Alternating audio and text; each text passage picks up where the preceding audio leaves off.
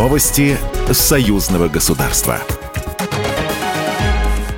Здравствуйте, в студии Екатерина Шевцова. Традиционная прямая линия и большая пресс-конференция президента России Владимира Путина в этом году впервые будет транслироваться в Беларуси. В прямом эфире мероприятие покажет телеканал Союзного государства Белрос и YouTube-канал Союзного Вечи. Таким образом, трансляция будет обеспечена на всей территории Союзного государства. Напомню, старт трансляции мероприятия будет дан 14 декабря в полдень.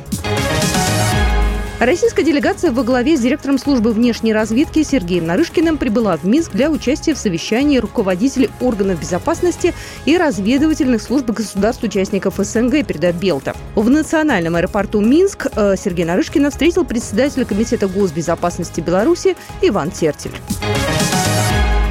Глава МИД Российской Федерации Сергей Лавров э, с 14 по 15 декабря в Москве примет участие в совместном заседании коллегии внешнеполитических ведомств Российской Федерации и Беларуси, заявила официальный представитель МИД России Мария Захарова, передает РИА Новости. Также, по ее словам, в рамках заседания планируют рассмотреть вопросы политического, торгово-экономического взаимодействия России и Беларуси со странами Азии, Латинской Америки, Африки, Карибского бассейна, а также тематику евразийской безопасности. По итогам заседания планируется планируется подписание ряда совместных документов, включая программу согласованных действий в области внешней политики на 2024-2026 годы, отметила Захарова.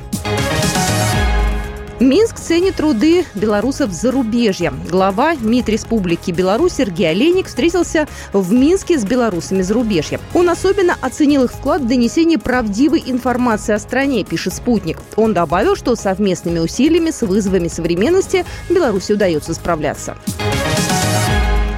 Генеральный секретарь Содружества независимых государств Сергей Лебедев озвучил повестку предстоящего внеочередного заседания э, Совета глав правительств в Москве, сообщает Белта. Премьеры планируют обменяться мнениями по актуальным вопросам многостороннего сотрудничества в рамках СНГ. Это будет свободный обмен мнениями. По предложению российской стороны в ходе этого обмена мнениями будет сделан акцент на необходимости активизировать культурно-гуманитарное сотрудничество, сообщил генсек СНГ.